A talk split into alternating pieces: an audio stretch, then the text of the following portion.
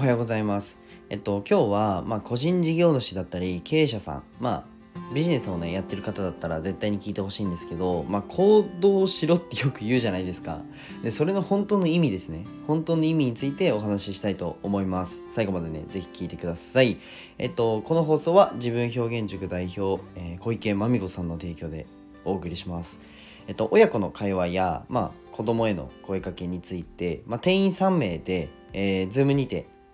共有会をやっているそうなので、ぜひね、えっと、公式 LINE の方、あの概要欄に貼っていくので、ポチってみてください。はい。あと、本題に入る前に一つお知らせをさせてください。今ね、声、えっと、音声の SNS で収益化するために必要なことをまとめた LINE をお作りしましたので、ぜひ友達になってやってください。プレゼントも用意してます。はい、じゃあ本題に入っていくんですけど、まあ、行動しろってよく言うと思うんですけど、あれって、なんか、うん、ゴリゴリ動いてっていう、まあこういうね、なんだろうな、マインド面がまず一つですね。まあそれはまあみんな知ってるじゃないですか。まあ、行動した方がいいよ。だって結果が出ないもん、みたいな。あの、マインド面ですね。っていうのは、まあ一つあると思うんですね。ではなくて、まあ今日話すのは、まあかなりロジカルな話をしたいと、論理的な話をしたいと思います。えっと、例えばなんですけど、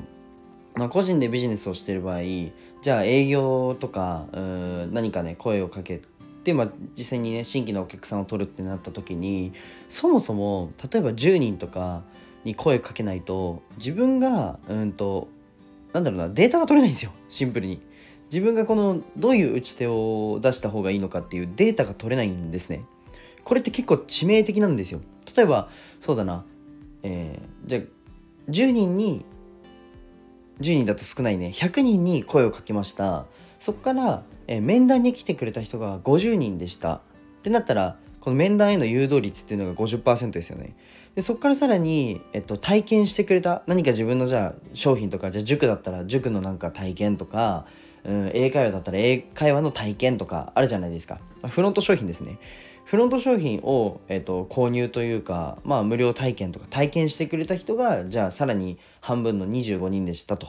そっからじゃあ実際に購入してくれた人がまたそれのじゃ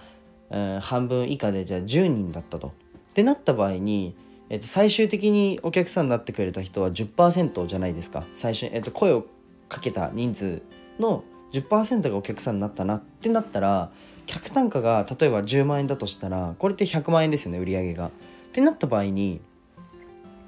自分がじゃ月200万円稼ぎたいなってなったら200人に声かければいいんですよ。シンプルに。かどこがじゃあ例えばね誘導率が悪いのかそれとも、えっと、最後のね、うんと、体験が悪いのかこの数字の下がり具合を見て例えば一気に50%じゃあ声をかけたのに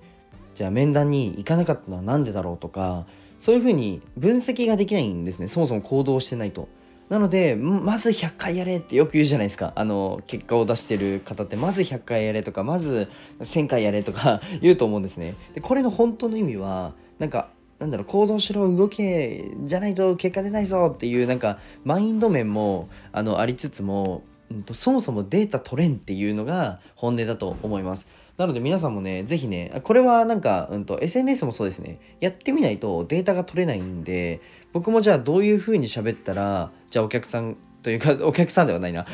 あのごめんなさい、仕事が出ましたね。どういう風に喋ったら、じゃあ定着してくれるのか、どういう風に喋ったらエンゲージメントが上がるのか、何分喋ったらいいのか、えー、どんな口調だったらいいのか、どうやって抑揚をつけたらいいのかっていうのを、もう日々、日々考えてるんですね。うん。あとはまあそれこそ、うんと、どういうふうに、えー、営業をしたらいいのかどういうふうにサービスを提供したらいいのか例えば、うんと、コンサルでもうんどういうふうに話したら行動してくれるのかとか動いてくれるのかあと結果を出してくれるのかっていうのももう日々、まあ、研究じゃないですけど、まあ、自分なりにこのデータを取って自分なりに考えてるんですね。うんなので自分のこのなんだろうな全ての行動のクオリティを上げるにはまあ本当に行動するしかないんですよ。で結構ねあの行動するのが苦手って方がねいると思うんですけど自分にとって異常値だなって思うことを一回やってくださいっていうのが僕の行動する時のコツなんですけど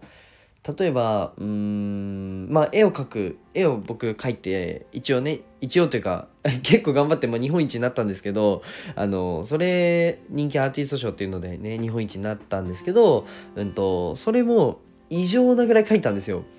うん、1日4時間から6時間を半年で1枚作ったんですね。これって僕最初書いた時書き始めようと思った時にアホだなと思ったんですよ。え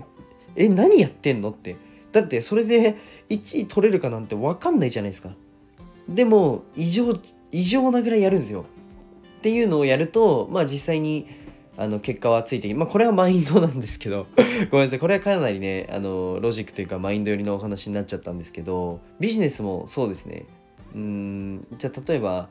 なんか交流会とかに参加してじゃあお客さんになってくれそうな人と出会うってなったら